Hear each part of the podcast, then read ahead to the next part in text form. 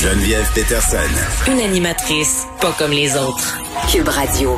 Bon, on se parle des fameux examens euh, du ministère. Vous le savez ce que j'en pense de ces examens-là en temps de pandémie. Euh, je me demande vraiment pourquoi, euh, au niveau du ministre Roberge, on n'a pas encore annulé toutes ces affaires-là. Je pensais que par rapport à l'épreuve uniforme de français, ça allait être une espèce de, de premier pas vers une série d'annulations.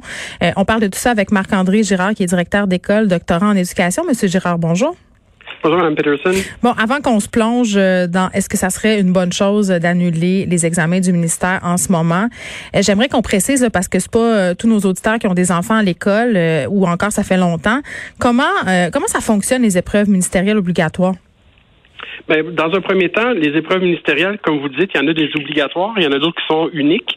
Les épreuves obligatoires, ce sont celles pour les élèves du primaire, donc en quatrième et en sixième année, et pour celles de deuxième secondaire en français. Les épreuves uniques, ce sont celles qui sont obligatoires pour la, la, sanction des études, donc euh, les, euh, les épreuves euh, qu'on appelle uniques qui permettent justement l'obtention du diplôme d'études secondaires en quatrième secondaire en histoire, en sciences et en mathématiques et en cinquième secondaire en anglais et en français, en écriture en, en français et puis en anglais. Donc, c'est des examens qui valent 50% de la note. Celle de français de cinquième secondaire est corrigée localement, c'est-à-dire elle est corrigée mm. à Québec. Les autres sont corrigés localement euh, avec des grilles qui sont fournies par le ministère de l'Éducation. Puis ça sert à quoi? Ça sert à quoi? Mm-hmm. Les examens du ministère. je vous dirais vite comme ça, ça sert à trois choses. Mm. Essentiellement, à s'assurer une certaine uniformité de la formation. Avec toutes les écoles qui existent euh, au Québec, euh, ça prend c'est un outil de régulation de l'enseignement dans un premier temps. Deuxièmement, ça sert aux collectes de données, euh, savoir comment les élèves se comparent par région, par école. On parle souvent du fameux palmarès là, que, qui défraie l'actualité à chaque à chaque mois d'octobre finalement. Partez-moi pas sur le palmarès. Oui, ben c'est ça. J'ai écrit un autre article là-dessus il y a un mois environ. Je m'en rappelle. Euh, j'ai des réserves également, bien sûr. Euh, donc, ça sert à colliger des données aussi qui sont des fois aussi comparées euh, avec les autres pays. Quand on veut savoir comment le Québec se classe, par exemple, en mathématiques comparativement à la France ou à la Finlande, des choses comme ça.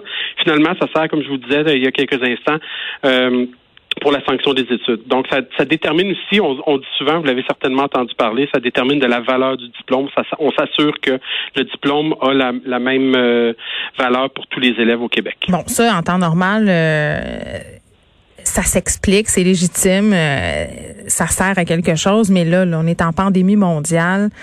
Euh, ça sert à quoi de maintenir ces examens-là? On a de la misère avec les élèves à les faire rattraper le retard.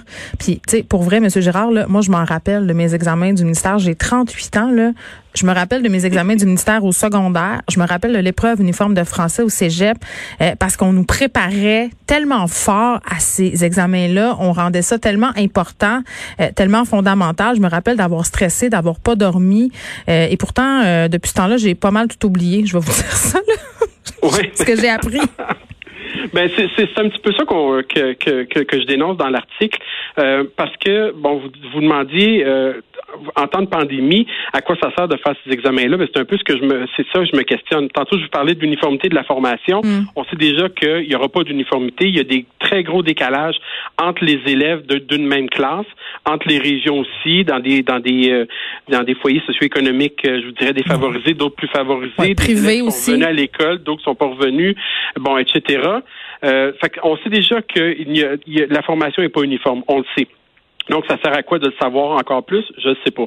Euh, deuxièmement, on parle de colliger des données. Euh, est-ce que vraiment on a besoin de colliger des données à l'heure actuelle? Est-ce que c'est la priorité au Québec en éducation de colliger des données qui, on sait, ne seront pas de toute façon représentatives? On ne pourra pas comparer les, les, les, résultats aux examens du ministère de l'année passée. Ceux de l'année passée ont été annulés. Ceux de l'année d'avant, c'était en termes pré-COVID, donc ça se compare pas non plus. Donc, on se demande à quoi ça sert des colliger. Et la valeur du diplôme d'études secondaires, c'est surtout le, gros argument qu'on va recevoir, dire, bon, mais les élèves vont avoir des épreuves actuelles à rabais.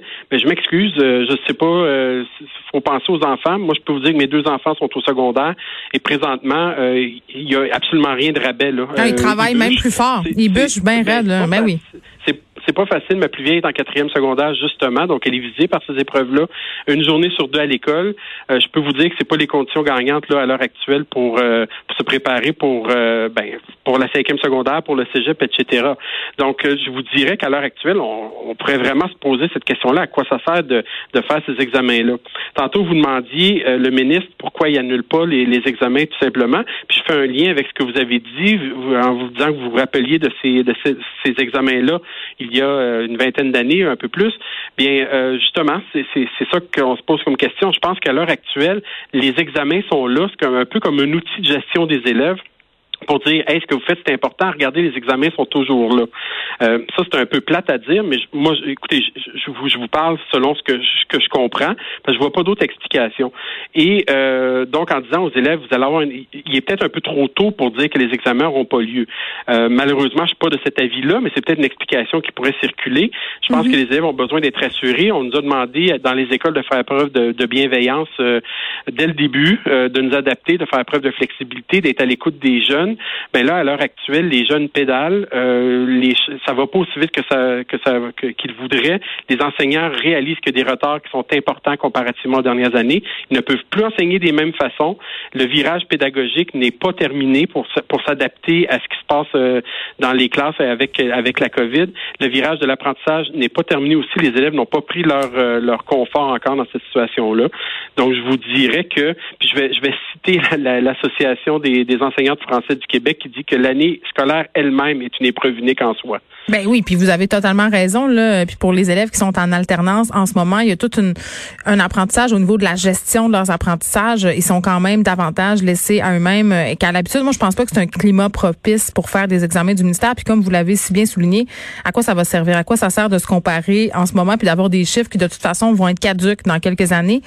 Euh, On peut quand même se permettre de se poser la question. Puis je pense que c'est une question euh, que se pose aussi le ministre de l'Éducation, Jean-François Roberge. Marc-André Girard, merci. Monsieur Girard, qui est directeur d'école, doctorat en éducation.